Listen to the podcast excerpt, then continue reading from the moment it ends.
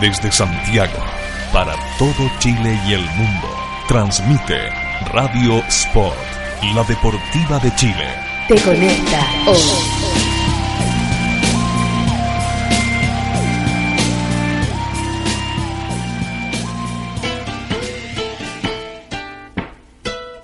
Porque la literatura y el deporte se unen. Aquí comienza Libros a la cancha. Desde este momento, Matías Claro te invita a descubrir lecturas, textos, historias y escritores en la voz de nuestros destacados invitados. Libros a la cancha es un proyecto financiado por el Fondo del Libro y la Lectura del Consejo Nacional de la Cultura y las Artes. Solo en Radio Sport, la deportiva de Chile. Te conecta hoy.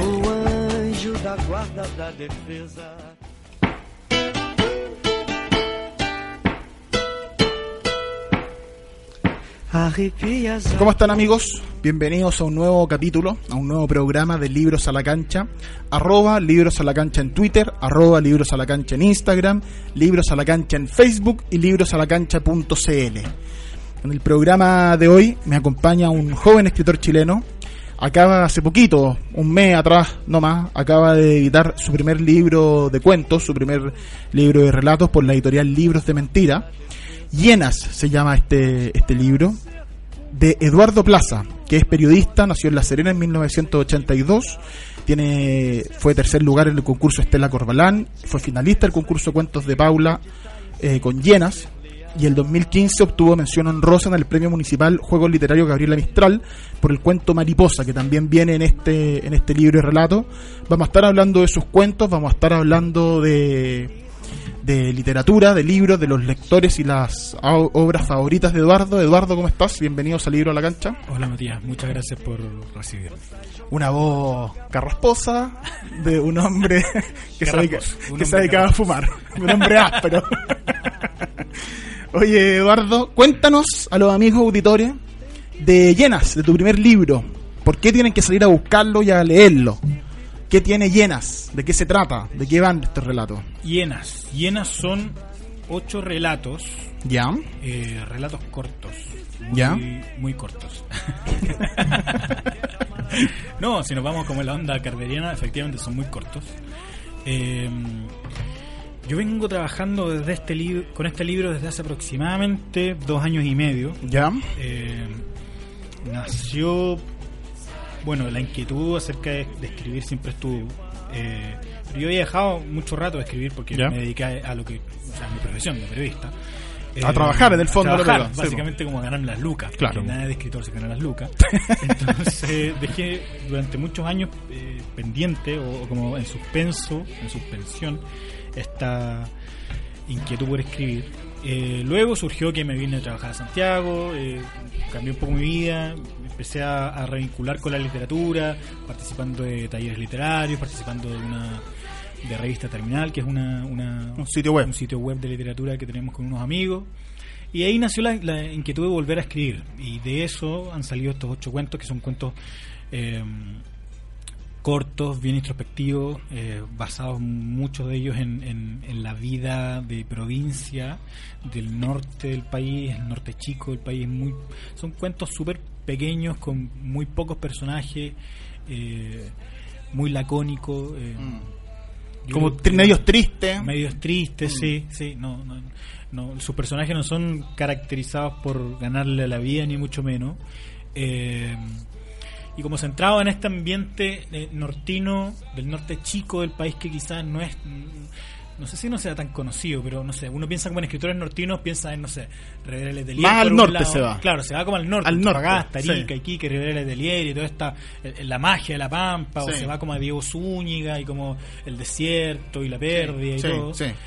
Eh, pero no sé si alguien hoy día podría relacionar la literatura con el norte chico más allá de lo- del gran legado que dejó eh, Gabriela Mistral. Mm. Entonces, escribir desde esa realidad requiere un esfuerzo, porque no hay mucho de, de dónde basarse hoy día. Eh, aunque igual hay algunas cosas, Christian Gacy también está en el Valle del que escribiendo. ¿Ya? Eh, y yo creo que por ahí va el desafío, como reubicarse desde la perspectiva local de, del norte chico y, y escribir sin ser costumbrista, sino Mm. como desde la Mm. cotidianidad. digamos. Mm.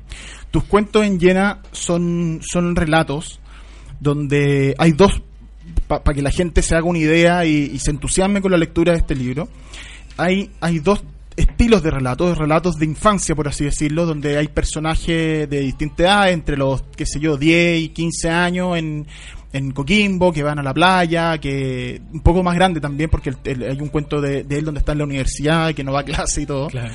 que, que, que es una historia que me identificó profundamente.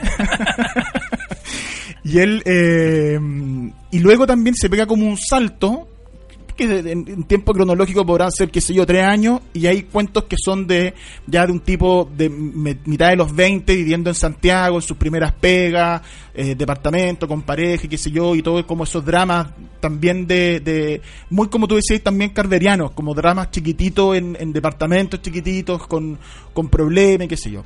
En el caso de los cuentos de más de infancia, eh, tú lo decías ya antes, están anclados en lo que es en, la provincia, en, el- en este caso en Coquimbo, y, tienen un tono así como de, de, sazón, lo decías tú antes, súper grande, porque pareciera que no tienen esperanza simplemente el protagonista. Está, está ahí y eso es lo que tiene que hacer y eso es lo que tiene que estar y, y poco más. Hay un, hay la- el- el- en el libro, en el cuento Mariposa, si no me equivoco, eh, cuando él narra lo de lo del olor a la, pesca, a la, a la pescadería, Sí. ¿no es cierto?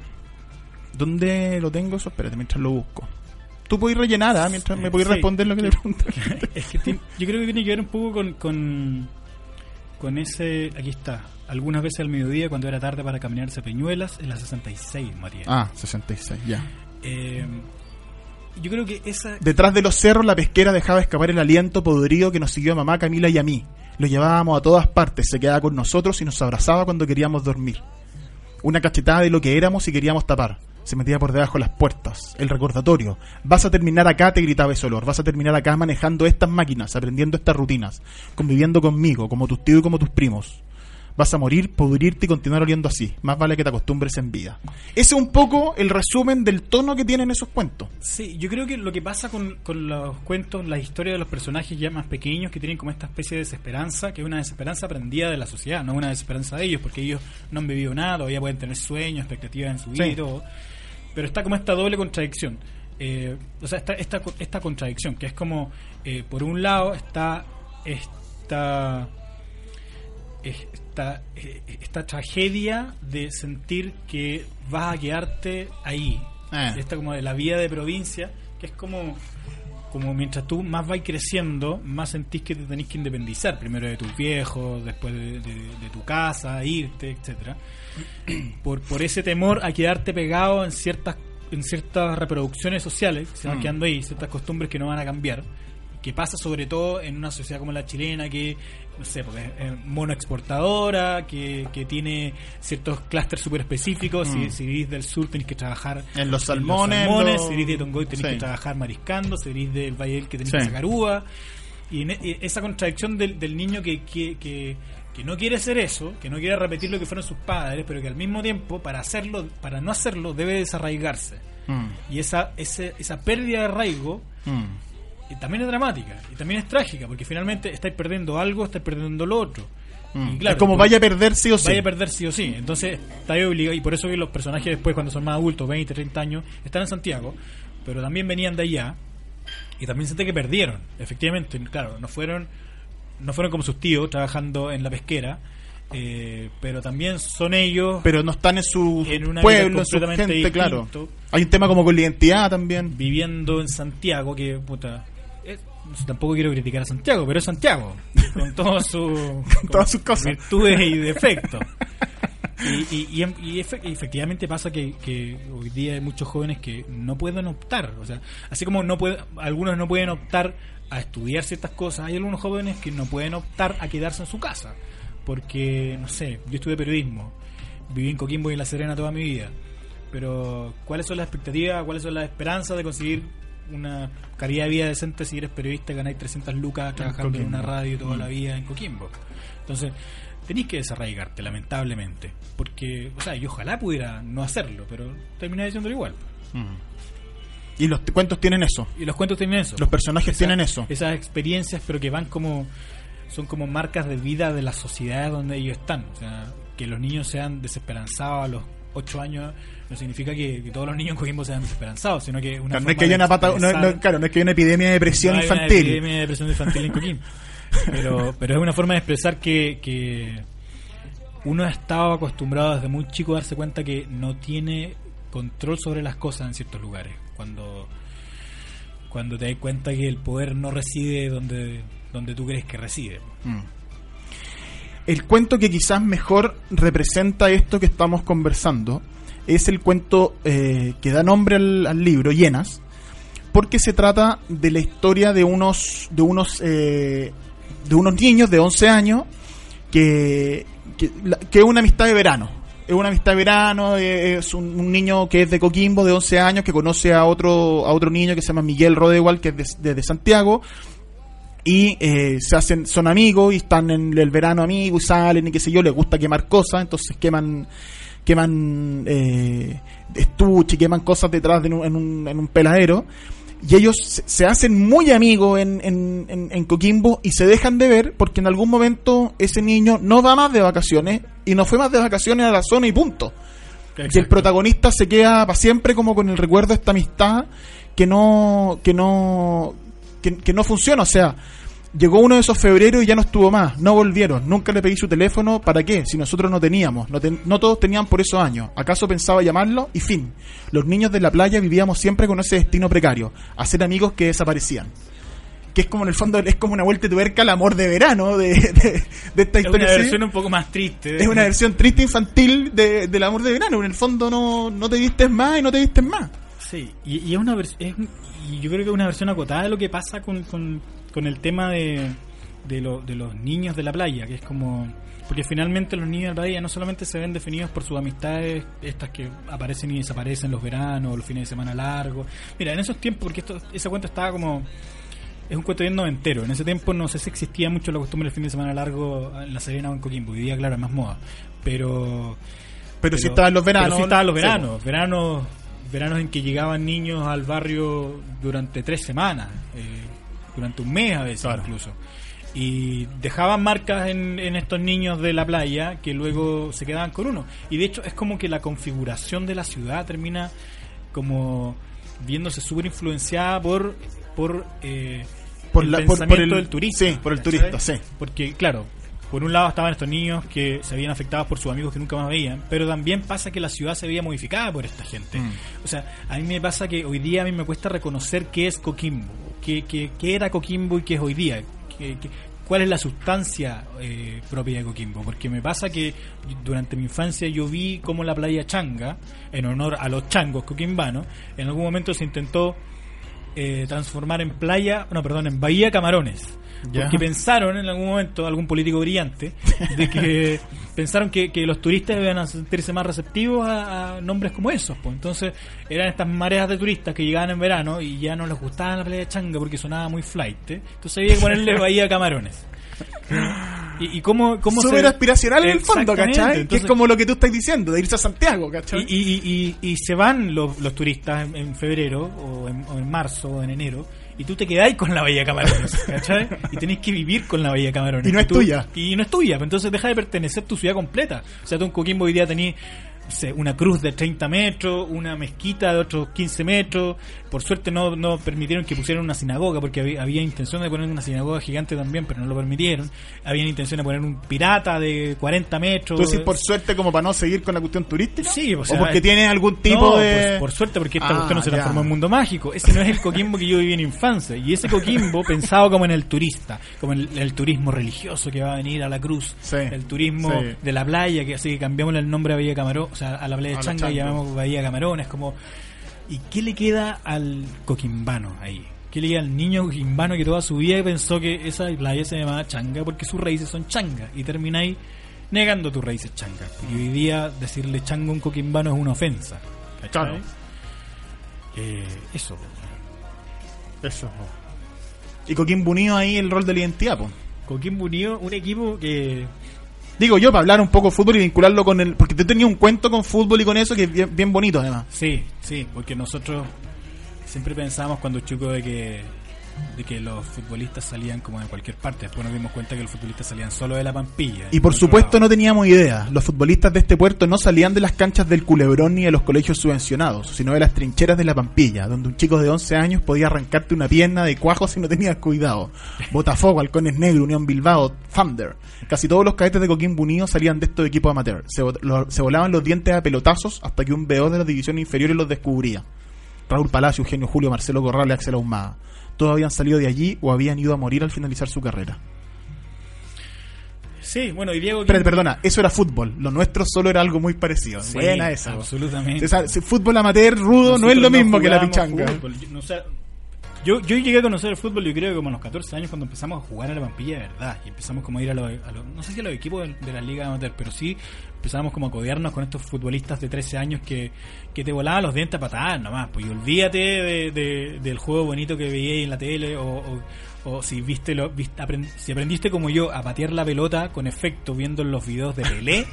Estáis perdido. Estáis perdido, perdidísimo. Eso no va a suceder. en La teoría no, tiene que ser empírico No, en el fútbol. no, no, no. Entonces nosotros salíamos después después de clases, íbamos a la casa, veíamos los videos de Pelé y en la noche, antes de que, antes de que oscureciera en realidad, salíamos a un peladero detrás de la casa y empezábamos a patear con bordes, con bordes, a ver si salían las curvas. Esa weá no es fútbol, pues María. No, po. Después nos dábamos cuenta que la gente, que los cabros de la Pampilla corrían tres veces más rápido que tú, que no se iban a cansar. Y que le pegaban más y que fuerte. pegaban tres veces más fuerte. Y, y yo creo que en ese momento uno termina como de, de- de perderse. O sea, si, si, si el fútbol de verdad te gusta mucho, te transformas en un hincha acérrimo. Si no, te transformas en un tipo que ve fútbol por CDF. po. Claro. No necesariamente un hincha. po. Coquimbo Unido se salvó de, de irse a la ceste Sí, este po. semestre por, suerte. Sí, po. Se, salí, se salvó ahí al- en la última fecha. En la última fecha. No, y hace, o sea, tuvimos seis fechas completamente descendidos. Y las últimas cinco de las seis, o sea, las cinco de las últimas seis las ganamos. No habíamos ganado un partido en un año y medio. y ganamos los últimos cinco. Hasta esa. Y Coquimbo Unido en los 90 era una plaza jodida, po. El Coquimbo Unido del 91 que va a la Copa Libertadores, el Heidi González delantero en, en ese Coquimbo. De González delantero, po. Era tremendo ese Coquimbo, Sí. po, yo me acuerdo. Cuando veíamos a Coquimbo Unido en Copa Libertadores. ¿Quién iba a pensar eso, po? ¿Quién iba- Jamás en la vida. Yo, yo creo que hoy día es mucho más difícil. Como que el, el- el fútbol en los 90 era un poco más como el, como el fútbol argentino, en el sentido de que era, era más sucio. Era- había muchas manos metidas. Pero, Tenía más maña. pero uno todavía podía ver el fútbol en la casa. Uno podía ver el fútbol en el Mega, Canal 13. Y, se- y, y- y- y además de, la, de verlo en la tele abierta, había fútbol bueno en los equipos de provincia, en los equipos. Además. o sea, bueno, no quiero decir que ahora sean malos, sino que habían equipos que tenían estrellas. En Antofagasta en los 90 jugaba Gabriel Caballero, que fue seleccionado después mexicano, se nacionalizó mexicano. O sea, Sí. muchos años. Esas cosas uno las podía ver en los 90, antes de que llegara como la plata fácil al fútbol, antes de Sí. que empezaran los equipos millonarios de Colo Colo y la Católica, quizá un poco también de la U, donde la cosa no era tan tan tan dispar, no era tan neoliberal. Y se pasaba bien y era más fácil ir al estadio, y no me refiero como a, a que, que la violencia en los estadios, sino como Loco, era fácil ir y comprar tu entrada Sí. en la puerta, ¿cachai? Sí, no tenías sí. que pasar por, una cola por, nomás y chao. por Ticket por Ticketmaster, lo que fuera. Tú hacías la cola comprar la entrada y chao. Y si tenías la suerte de ir como con carnet de socio de tu tío, medio vencido, pasaba igual. po, weón. Hoy día esa cosa se perdió. Yo creo que eso también es magia. Es magia perdida. Tú que que hoy día, hoy día en Argentina están volviendo a conversaciones del año 90 de si es que hay que volver a vender los goles, porque hoy día los goles se ven en Argentina, en Sí, la tele. De si es que hay que volver a meter a la sociedad anónima a- a- al Mm. fútbol. Como que siento que si en Argentina ya van en retroceso de nuevo, ¿qué le espera a Chile? Sí. Triste, pero bueno. En ese mismo cuento, en, en, en- No, no, este cuento se llama A ti nadie te obliga. A ti nadie te obliga. Donde donde está esto que hablábamos de que la de que las pichangas de colegio no sé eh, del fútbol era algo lo que ustedes jugaban era solo algo parecido en relación al fútbol que se practicaba amateur de verdad. Claro. hay una frasecita un momento en donde el, el papá del protagonista le lleva de regalo el día de su cumpleaños un autógrafo Mirko Josic y él le dice eh, y le dice muy divertido porque le dice para mi sorpresa la letra de Don Mirko era vergonzosamente similar a la de mi padre yo soy de la U, papá, le expliqué, quizás estableciendo por primera vez nuestras diferencias, las cuales con el tiempo abrieron un surco como el que deja un río seco. Y eso también tiene que ver con esto que hablábamos antes de un poco como la identidad, de esta, de esta pertenencia, de los lugares de donde uno viene. Eh, y que ahí tú lo ejemplificáis con el fútbol, po. Uno es del Colo Colo, otro es de la U y ya eso te abre una, un surco como un río seco. Claro, y, y no es fácil ser de ser de la U, hablando por el personaje, no es fácil ser de la U cuando tu viejo es de Colo Colo. Y, y cuando tú eres de la U, no sé, pues, a los 7, 8 años. Sí, po. Yo creo que... por El lado- bullying, es- hay bullying, po. Sí, y además es, es fácil caer en el equipo de tus padres o en el equipo de tus abuelos, en el equipo de tu familia, como la tradición eh, futbolística yo creo que es lo que más se repite. Es difícil ser un niño disidente.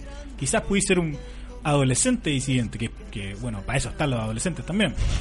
Pero un niño a los 8 años es difícil que... Pero tú el fútbol lo elegí antes. Entonces ya no, Claro. es difícil ser adolescente disidente con el fútbol porque tú ya te hiciste hincha en un equipo antes de ser adolescente. Claro. Lo que pasa es que también está el tema de que generalmente son tus viejos, tus abuelos, tus tíos los que te llevan al estadio y no eres tú quien elige a qué partido vaya a ir. Sí. Entonces, te- si te enamoráis de una camiseta porque era la camiseta de tu viejo o la camiseta de tu abuelo, es súper entendible. Yo me acuerdo que la primera vez que fui a ver fútbol, fui a un partido de Coquimbo Unido con Unión Española. Partido con neta, po, así. No, Pero nada, nada, nada, nada. Me acuerdo que perdimos 5-1. Y el cuarto gol, no recuerdo quién lo hizo, de Unión Española, se acerca a la, a la galería y nos hace un corte un manga corte y un pato yaña. Los dos juntos. Y lo único que yo pensaba era, pero si este va ganando 4-1, ¿por qué, ¿por qué nos ofende de esa forma? weón? No igual tenía- es visitante y te va a ofender a tu Claro, casa. visitante, va goleando. Y más encima se acerca a la barra a burlarse de esa forma. y Lo encontré insólito. Fue la primera vez que fue el estadio, creo que debe sido como los 7, 8 años. Ese era mi razonamiento de. Es un lindo recuerdo, además. o sea, El reflejo de tu vida, además, que has fracasado estrepitosamente. Por supuesto. Ah, el corte manga y el pato yaña. sí, una Claro, linda metáfora. elige, elige uno, weón, pero no los dos. No los dos. Claro. Claro. Ambicioso el weón, ¿cachai? Ambicioso, la quería todas, la. Oye, eh, esos son un estilo de cuentos, ¿no? Estas como infancia, estas pertenencias, estos lugares. Y tenías otros cuentos, que lo, lo nombraste tú por ahí, tipo ya un poco más grande, instalado en Santiago, sometido a, ritmos de trabajo, a ritmos eh, de sociedad, de relaciones sentimentales, bien crueles también, bien eh, difíciles de sobrellevar, donde los personajes mantienen el, el- esa actitud un poco de desazón que vemos en los cuentos de infancia como que se mantienen los cuentos más de juventud, de, de mediana de 25, 30 años. Eh, cuéntanos de eso. Sí, o sea, estos, los personajes más adultos, partamos porque ningún, aquí no hay ningún héroe. No, no hay nada. A nadie le va bien. No hay ningún, no, y no hay ningún héroe, no hay ningún camino de héroe, no hay nadie que haya caído y que se haya levantado. Eh, eh, en ese sentido creo que un poco más, más, más realista. No sé si sucia es la palabra, pero más realista. No, no hay Es que así es nomás es, pues, o sea, No no puede ser, claro, es realista nomás. no hay personajes que se transformen porque tengan grandes descubrimientos en su vida, grandes descubrimientos existenciales, sino que son personas más que nada que se dejan ir por la corriente nomás. Como que ya se abrazan nomás a sus tragedias personales e Mm. intentan vivir lo más cómodamente dentro de su, de su propia tragedia nomás. Sí, Quizás cierta se vuelven un poco resignación. cínicos, no sé. Cierta resignación Claro, bien como profunda. Esa, es como esa resignación, tú lo decís, como una resignación bien profunda, que, que cuando cala tan hondo no sé si es fácil eh, deshacerse de ella Mm. después. Es como eh, tenés una herencia tan pesada dentro de ti que sacudírsela no es fácil. Yo creo que estos los personajes, no sé, los personajes de con Paula en la cocina, que es el último cuento, o los personajes de, de Teresa, de Mariposa quizás un poco, son, son personajes así.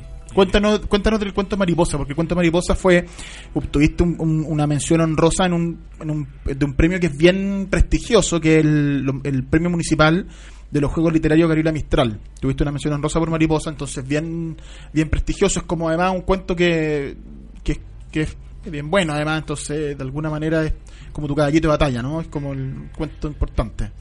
Sí, Mariposa es un cuento bien fragmentado que habla de la vida de, de un cabro, de, de, de un cabro de, no sé, ya no lo recuerdo, serán 20 años, 21 años, 20 años debe ser. Eh, Tiene una novia, una, una polola. Un cabro súper desencajado con la vida, que entra a la universidad y a los dos meses, ¿qué? Al mes yo creo, se da cuenta de que no era lo suyo, Entra a estudiar Derecho. entra a estudiar derecho. Una, es, es para que la gente no lo haga, digamos. O sea, Exactamente, por favor no lo haga. Entra Usted no lo haga. Entra a estudiar derecho porque en realidad el peso social lo obligó a estudiar derecho. Ah, espérate, me están avisando en la pausa. Vamos a hacer el corte, vamos a seguir hablando de mariposa a la vuelta. ¿Ya? A ver, ya estamos de vuelta en Libro a la Cancha. zaguero. Escuchas Radio Sport, la deportiva de Chile. Te conecta hoy.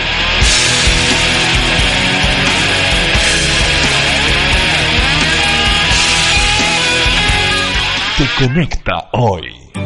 ¿Quieres trabajar con nosotros y ganar dinero? Únete a nuestro team Decide Natural. Te entregamos tu kit y estás listo para comenzar a ganar dinero extra desde tu trabajo, con tus amigos y conocidos. Escríbenos a contacto arroba decidenatural.cl y sé parte de nuestro team Decide Natural.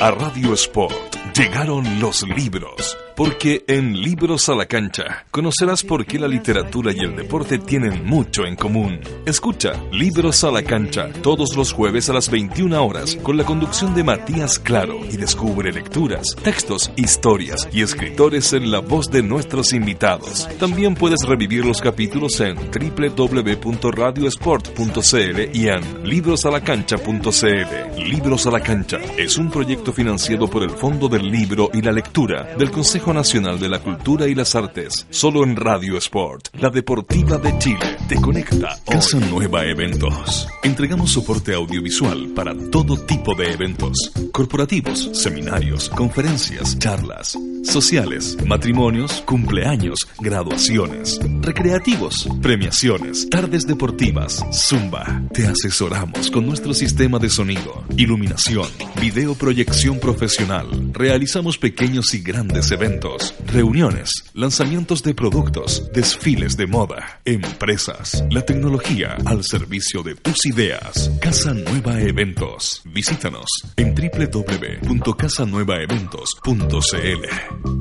Por poco dinero al año, puedes contar con el mejor soporte para tus ideas en Internet. DanielHost.com te ofrece servicios de hosting para empresas y personas, diseño de sitios web, dominios internacionales, soluciones web para tu empresa, audio streaming profesional y ahora conoce nuestro nuevo servicio de video streaming profesional con los planes más accesibles del mercado. Contáctanos en www.danielhost.com.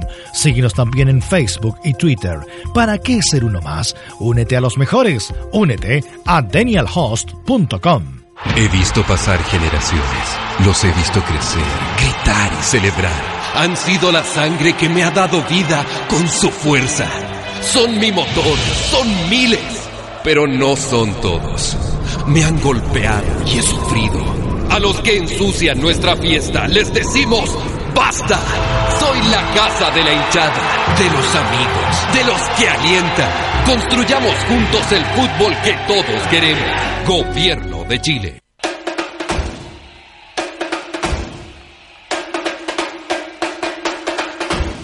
El mundo de Internet cada vez se hace más necesario para el diario vivir y la web muchas veces nos ayuda a tomar las mejores decisiones. Y en el fútbol esto también es fundamental. Por eso nace Sascaut.com, una plataforma online especializada en profesionales del mundo del fútbol. El proyecto más ambicioso en la mediación de futbolistas y entrenadores a través de todo el mundo. Visítanos en www.sascaut.com y comprueba la seriedad y profesionalismo de nuestro trabajo. En el mundo del fútbol, sascaut.com, lo mejor. En Ciudad Deportiva Iván Zamorano tendrás el privilegio de practicar tu deporte favorito al aire libre y con una hermosa vista a la montaña. Ven con tu familia y amigos a disfrutar de nuestras instalaciones con estacionamiento privado y muchos beneficios pensados para ti. No dejes pasar esta oportunidad y visítanos en www.ivanzamorano.cl.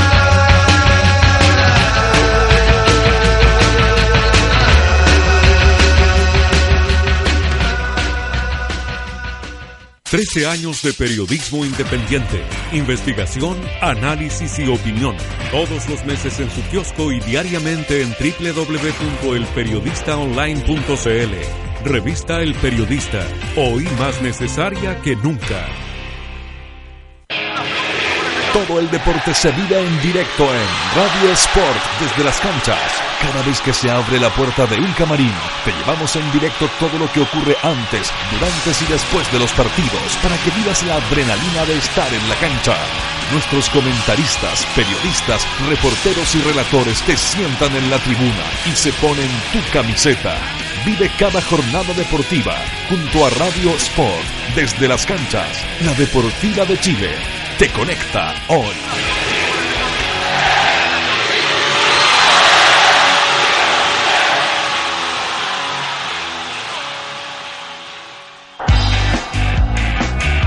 El fútbol se viste de pantalón largo. Revista de cabeza. Una nueva mirada a los temas que nos apasionan. Fútbol, política, cultura y sociedad. Todo en una misma revista. 100% digital. Con reportajes y entrevistas en profundidad. Libros, música y cine. Todo de bolera. Es la revista que estabas esperando. Encuéntranos en www.decabeza.cl.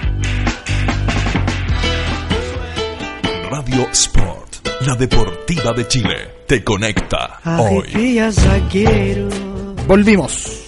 Ya Eduardo, te interrumpí con lo de mariposa por la pausa y estaba empezando a hablar del cuento Mariposa de Llenas, tu primer libro de cuentos, y estamos aquí en Libro La Cancha, arroba Libro La Cancha, Twitter e Instagram, Libro La Cancha en Facebook y Libro La Cancha.cl. Listo.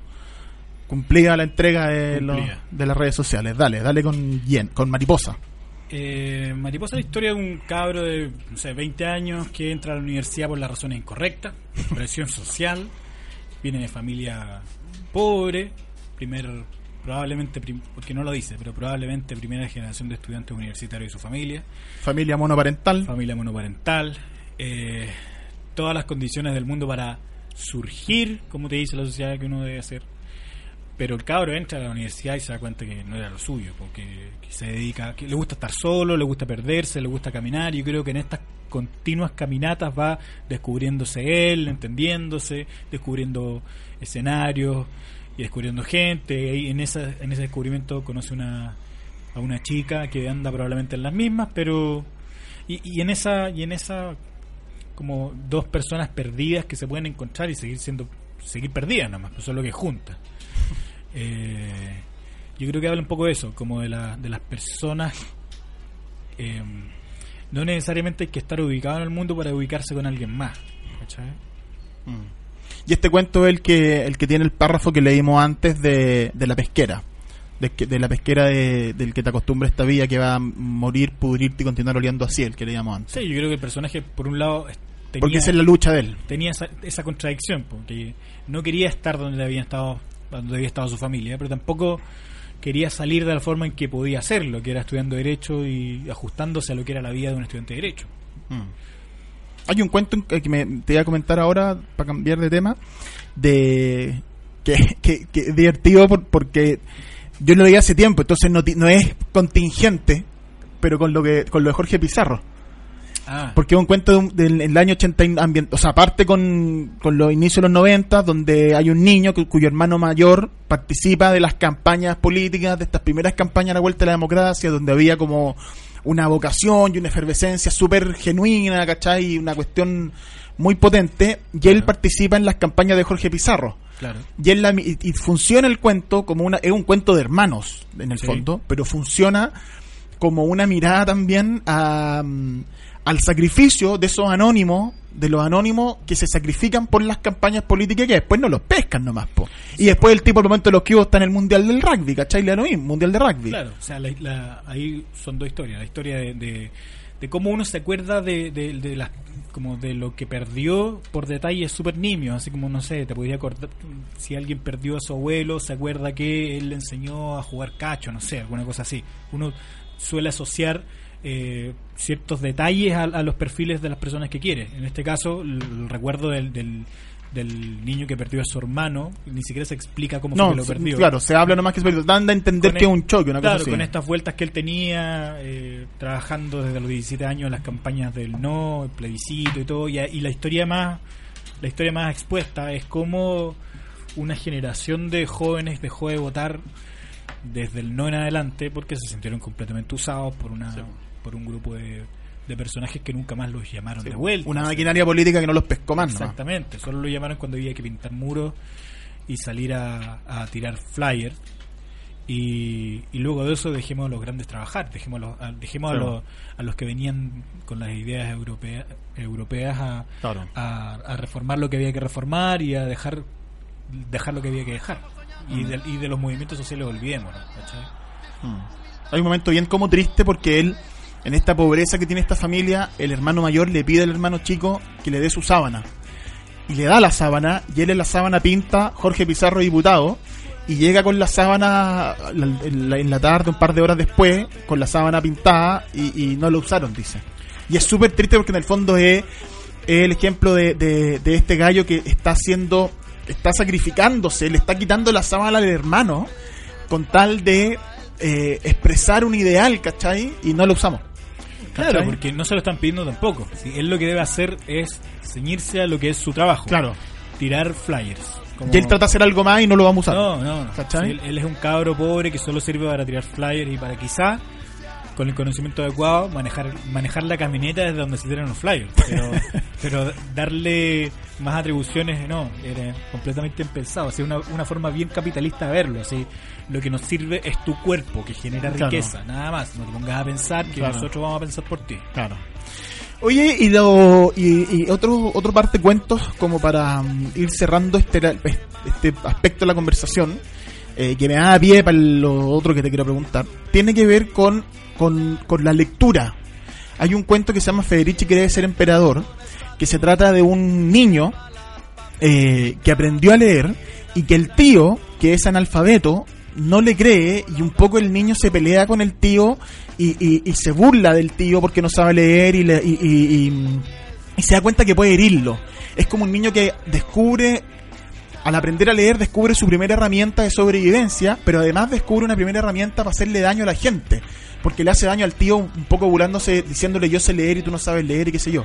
Entonces es un cuento que tiene una relación estricta con, con, con, con la lectura como, como elemento eh, que te va convirtiendo en adulto, por una parte. Yo creo que es eso, yo creo que, que aprender a leer es como es como la metáfora del niño que se transforma en adulto. Efectivamente faltan muchos años para que el niño se transforme en adulto, pero, pero es muy distinto el niño que sabe leer del niño que no lo sabe.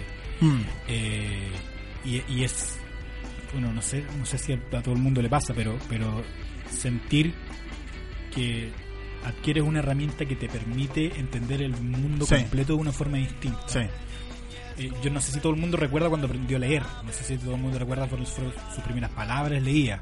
Y yo me acuerdo que leí, le aprendí a leer como a los cuatro años porque mi mamá me enseñó a leer eh, del diario. Y esa cuestión era súper potente porque no solamente estás aprendiendo a leer, sino que además estás aprendiendo a a ver leer noticias. el diario. como Claro. A saber lo que pasa a tu alrededor. Sí, po.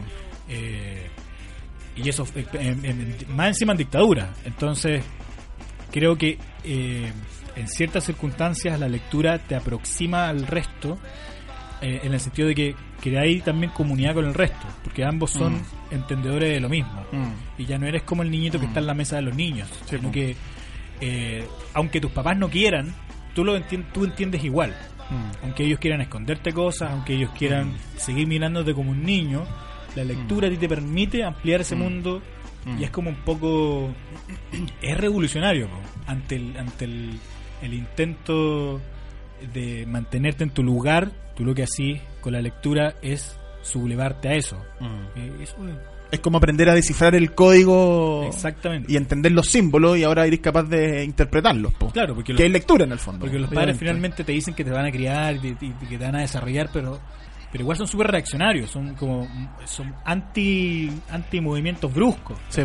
Y la lectura y aprender a leer es un movimiento súper brusco, súper brusco, te cambia, te modifica Sí, por completo. Sí, po.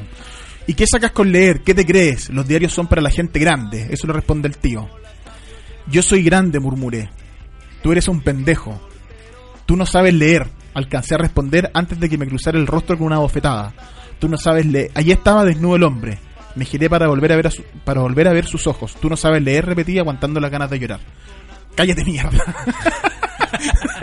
Muy políticamente muy correcto. el- un tío muy pedagógico. Sí, pero, Pero eso es, po. pero es que ¿Qué más doloroso puede ser para, un, para una persona adulta Que un pendejo te diga que tú un no sabes leer? de 8 años te diga que tú no sabes leer? Sí. Eh, te desnuda por completo. Y, y- y- y todavía en, en un país donde puta, el, ni- el nivel de la educación en Chile tampoco es que es para sentirse orgulloso. ¿cachai? Eh, quizás el, tú no sabes leer hoy día es el equivalente a tú solo tienes cuarto medio. Claro. O el equivalente a eh, tú estás estudiando en un CFT porque se supone que lo bueno es estudiar en la universidad. O el equivalente a salir de la universidad y tener que conducir un taxi porque nunca La pega. encontrar pega Sí, lo que estudiaste. ¿cachai? El otro cuento que también tiene que ver con lectura de otra manera, más, más cruel aún, se llama Carolina Felay. Llega un, un tipo que tiene que va a una consulta al doctor y que conoce una niña con un abuelo. eh, tienen una especie de amistad, por así decirlo, de, de eh, una amistad de sala de espera. Claro. eh, donde el personaje está también en este el, el- el contexto del personaje que está cuidando a su madre que, que le da cáncer y eso implica que él tuvo que dejar una, una polola, una novia que se fue a estudiar al extranjero y él no se pudo ir entonces está como este este este contexto de resignación que hemos hablado antes y además acá está que el personaje le dicen que tiene una enfermedad que puede empezar a quedarse ciego y, hay- y le dice que no va a poder leer, no va a poder usar el computador y, y que no va a poder leer. Entonces está como eh, oculto, así como medio subterránea, ese drama de la ceguera, de, la- de a propósito de lo que decíamos del cuento anterior, de, de esto que yo soy adulto y que entiendo los símbolos y tengo una herramienta que ahora la puedo perder. Está un poco eso también en este cuento en relación a lo, a lo de leer. Claro, la lectura como, como poder. Claro. ¿cachai? Sí, está desarrollado también. Y, y además eh, eh, está el personaje adulto, porque habíamos hablado que habían dos tipos de personajes. El personaje niño, que tenía como esta, este peso eh, trágico encima, porque no sabe, pero sabe a lo que a lo, que le espera más adelante. Y este personaje grande, que ya está perdido, que ya está entregado a esta ola de la tragedia, y se juntan, se encuentran en este espacio súper aséptico, que es un, un ce- un centro médico, que es donde finalmente eh, por accidente se conocen. Eh, pero sí, pues efectivamente habla como de, también la, lec- la lectura como, como, como espacio de, de poder, como, Mm. y, y, y cuánto... Y lo desvalido que queda si lo cuánto- pierde. ¿Cuánto pierdes tú cuando pierdes uno de tus sentidos más Claro, uno de tus vitales, poderes, claro. Eduardo, entonces, hablando de este poder de la lectura, ¿qué lectura, qué lecturas te marcaron a ti? En tu, ¿Qué libros leíste de, chico que te gustaron, que te iniciaron en la lectura? ¿Qué libros te convirtieron en lector adulto, que te marcaron en tu adolescencia a lo mejor y te convirtieron en lector, que te dieron ganas de escribir también? ¿Qué libros te han marcado ahora más adulto? Yo de pequeño no leía nada. Eh, yo no tengo esta esta rica historia de sí, bueno, la biblioteca de mi familia. Oh, sí, la, la biblioteca de la, de la ciudad. En realidad Coquimbo tenía una, una biblioteca al lado del mar, bien perdida y bien lejana. Ya. Al lado de la biblioteca estaba estaba el único edificio en Coquimbo que tenía ascensor. Y cuando yo era chico era más entretenido ir al único edificio con ascensor para subirse a un ascensor ¿Y bajarse y ascensor? bajarse al ascensor que pasar a la biblioteca a, a leerse cualquier libro que estuviera disponible. Porque aparte que nunca tuvimos mucha... En mi familia no somos muy lectores, nunca tuvimos mucha motivación para, para acercarse a la biblioteca. Y plata no teníamos para comprar libros tampoco. Entonces yo creo que mis acercamientos reales con la literatura se- deben ser de los 17... Más, más adolescente. Sí, 16, Ya. 18 años, que son como los libros... ¿Y cómo llegaste a los libros? Se- el- está el típico mito de que en realidad si uno de chico no leyó mucho, es difícil que se entusiasme con la lectura. ¿Cómo te entusiasmaste tú? Mira, yo creo que donde la época en que más leí en mi vida fue en la universidad, pero lejos, lejos, porque aparte que yo no, no era muy muy de ir a clases y, ni de tomar nota ni nada. No, pero ¿cómo, Eduardo? Entonces, lo siento, lo lamento, lo lamento. Estamos, Un- esto es una cuestión. No lo hagan aquí en casa. Un periodista más mediocre. un periodista mediocre más a la gran lista de periodistas mediocres que ustedes pueden encontrar. Entonces yo en vez de ir a clase, eh, para no hacer nada, me iba a la biblioteca. La biblioteca de la Universidad de La Serena, de donde yo provengo, era una muy buena biblioteca en ese tiempo. Y además pasaba que la, era la única biblioteca. También estaba la biblioteca viva.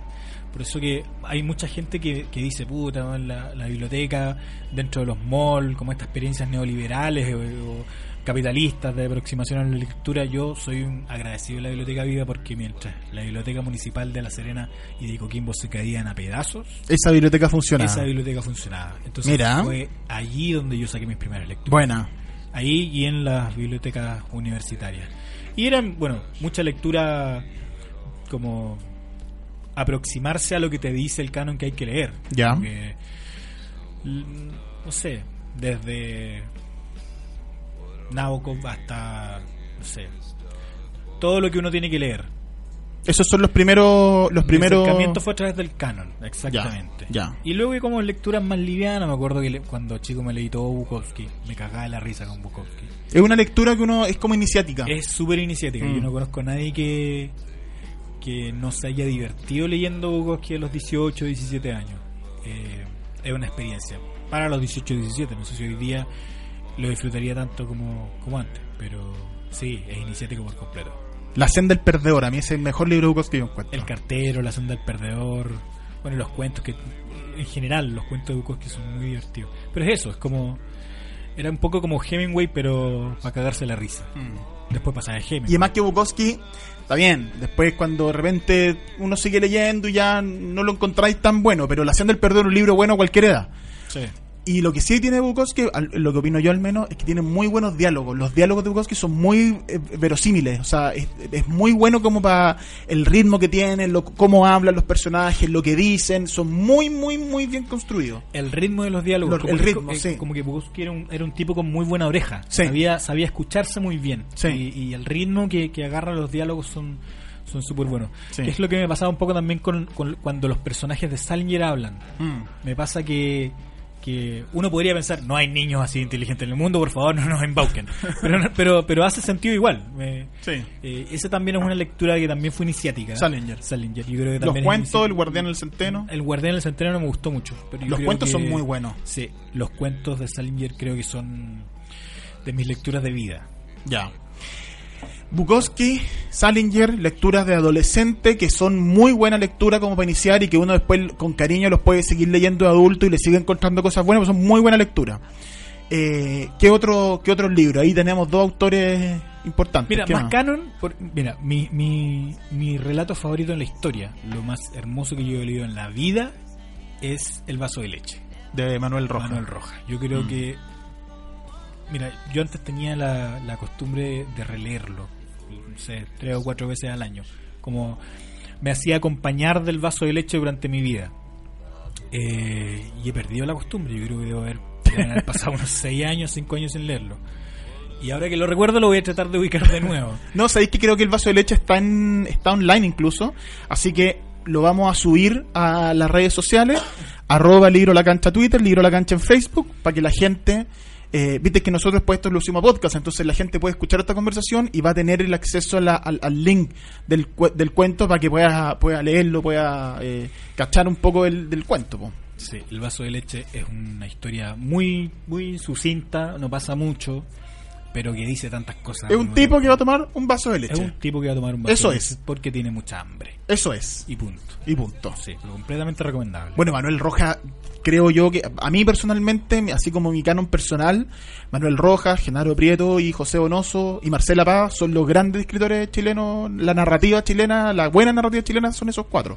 Sí, sí. Yo lamentablemente nunca he tenido mucho feeling con Donoso. Ahí debo de reconocer que hay una deuda de mi parte, porque hay que leerlo igual, te guste o no te Sí. guste. Es parte del canon y hay que aprender.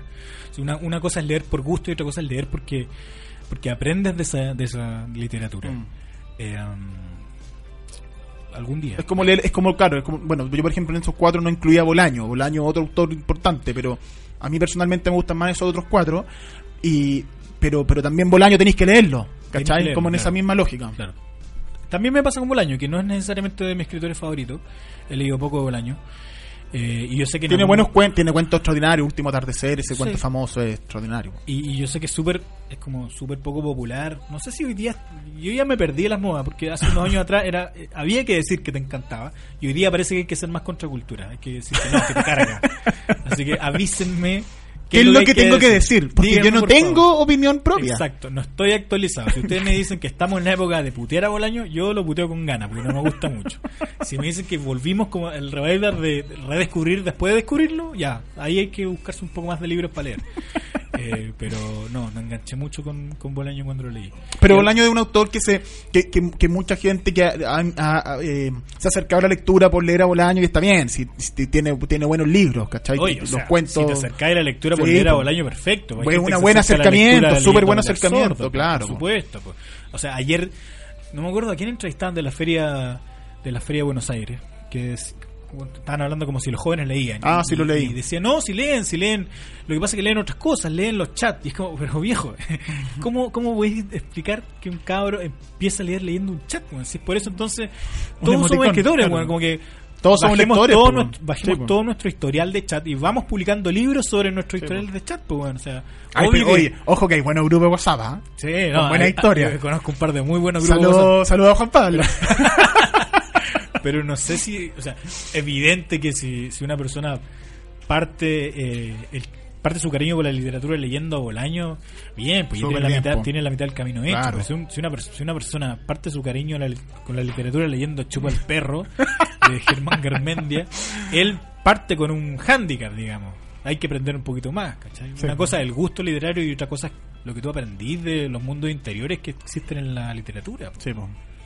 Y ahora de, de tus contemporáneos, porque tú, eh, más allá yo te conozco, somos amigos y admiro mucho tu- tu- tus cuentos, son muy La gente va buenos. a pensar que no estoy aquí por, por virtud Es que no propia, estaba acá por virtud propia, o sea, digamos las cosas como son. no, porque fuera, fuera, de, fuera de broma, eh, llena, yo creo que va a ser un libro de cuentos que va, va a dar que hablar. O sea, este libro está recién editado hace, como les decía, menos de un mes, y, y va a dar que hablar porque son muy buenos cuentos. Eh, por lo tanto, te quiero preguntar en relación a tus contemporáneos, a lo que ha pasado con la literatura chilena. Lo hemos hablado en otro, con otros invitados. Este boom de la editorial independiente, que están apareciendo muy buenos escritores, han encontrado un espacio. La editorial independiente es un nicho y los escritores emergentes un interés en, la- en estas editoriales para poder publicarse y que está dando muy buenos frutos. Yo creo que Llena va a ser uno de esos buenos frutos. ¿Cómo, habéis visto, cómo veis tú este fenómeno? Es interesante interesante cómo funciona lo de, la, lo de la publicación en Chile. O sea, hablamos de un país con súper pocos lectores formales hablando. O sea, hay poca gente que compra libros en una librería, porque no estamos hablando como de la, de la lectura en general. Claro, hay otras plataformas y todo. Pero en una realidad, la que hoy día tenemos en Chile, donde hay, no sé, 200 editoriales, 300 editoriales, Sí, ya no lo sé. Claro. Eh, no sé qué tan eh, manejable sea eso en términos a largo plazo. Eh, como eh, no sé si Pero son lindos emprendimientos. son lentos emprendimientos, pero nacen y mueren como, Sí, po. Como todos los días. Como el canto de un cisne. Exactamente. Bello y breve. Pero no sé si eso sirva como para afianzar la industria de la literatura independiente. No sé si quiera, no sé si ellos quieran tener una industria de la Mm, literatura independiente. Pero sí hay que ser, hay que ser justo. Yo creo que los libros que más me han gustado los últimos 3, 4 años en Chile Son han salido de editoriales independientes. Ninguno, Mm. bueno, quizá Bizama, quizá Zambra, Mm. La Costa Maña, pero pero los autores que hoy día están dando que hablar Sí, eh, son autores que, que existen gracias a editoriales jugadas, que Mm. publican cosas que las editoriales eh, Más grandes no pescan. Sí, no pescan. O sea, ¿cuál fue el último libro de cuentos de un escritor inédito que publicó Random House? Sí. Y no me digáis chupa el perro de, de No. Germán Garmendia, No, como, como de editoriales jugadas por sus escritores. Eso Por es escritores inéditos, es- especialmente, Efectivamente, por escritores emergentes. inéditos. Por poetas inéditos, imagínate eso. Eso es como. Eso sí que es riesgo, po. pero riesgo en en el punto de vista como mercantil. Pero las editoriales independientes están como en otro, en otra parada hoy día. Y eso es súper. O sea, se- por supuesto que se agradece.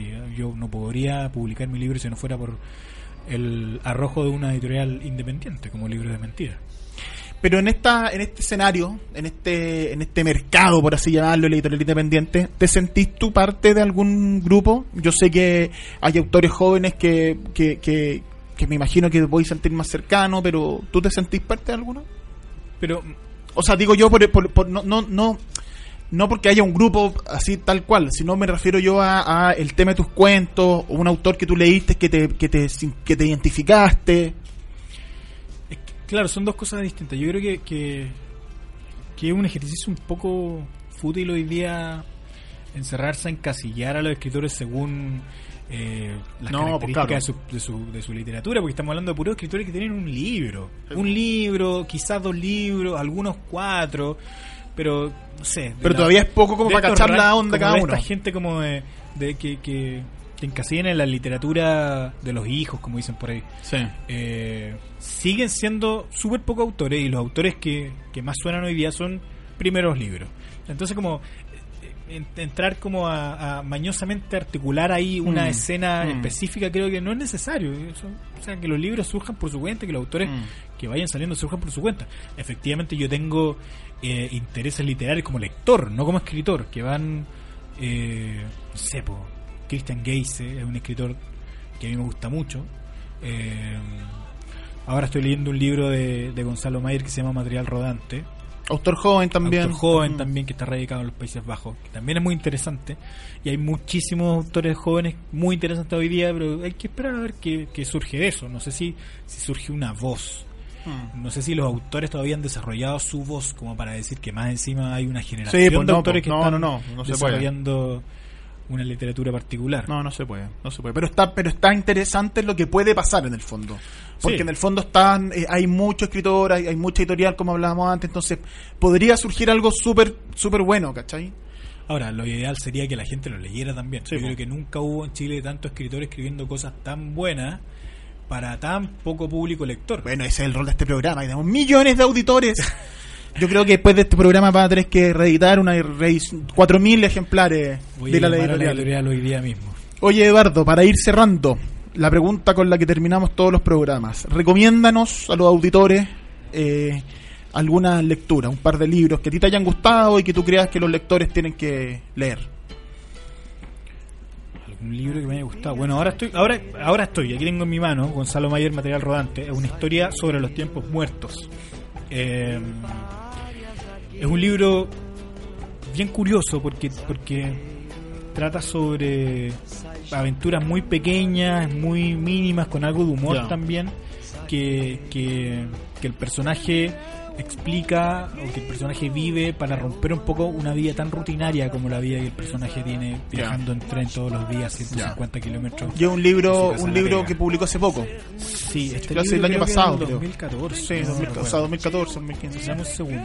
Va a ser justo con la editorial, también editorial minúscula de Barcelona. 2015. 2015. Sí, es recién, Ese, recién salido. Gonzalo Mayer, Material Rodante, ese libro que nos recomiendas. Absolutamente. Ya. Eduardo, pues, muchas gracias. No, gracias a ti por recibir. Te pasaste. Arroba Libros a la Cancha en Twitter, Libros a la Cancha en Instagram, arroba Libro a la Cancha en Instagram, Libro a la Cancha en Facebook y Libro a la Cancha.cl. Eduardo, muchas gracias. Gracias. Llenas de Eduardo Plaza para que lo busquen, de Libros de Mentira. Pato, muchas gracias. Chau, chau. Aquí termina Libros a la cancha, pero ya vuelve para seguir descubriendo lecturas, textos, historias y escritores en la voz de nuestros invitados. En siete días más volveremos con un nuevo capítulo, pero si quieres mantenerte conectado a la literatura y el deporte, visita www.radiosport.cl y librosalacancha.cl. Libros a la cancha es un proyecto financiado por el Fondo del Libro y la Lectura del Consejo Nacional de la Cultura y las Artes, solo en Radio Sport, la deportiva de Chile, te conecta hoy.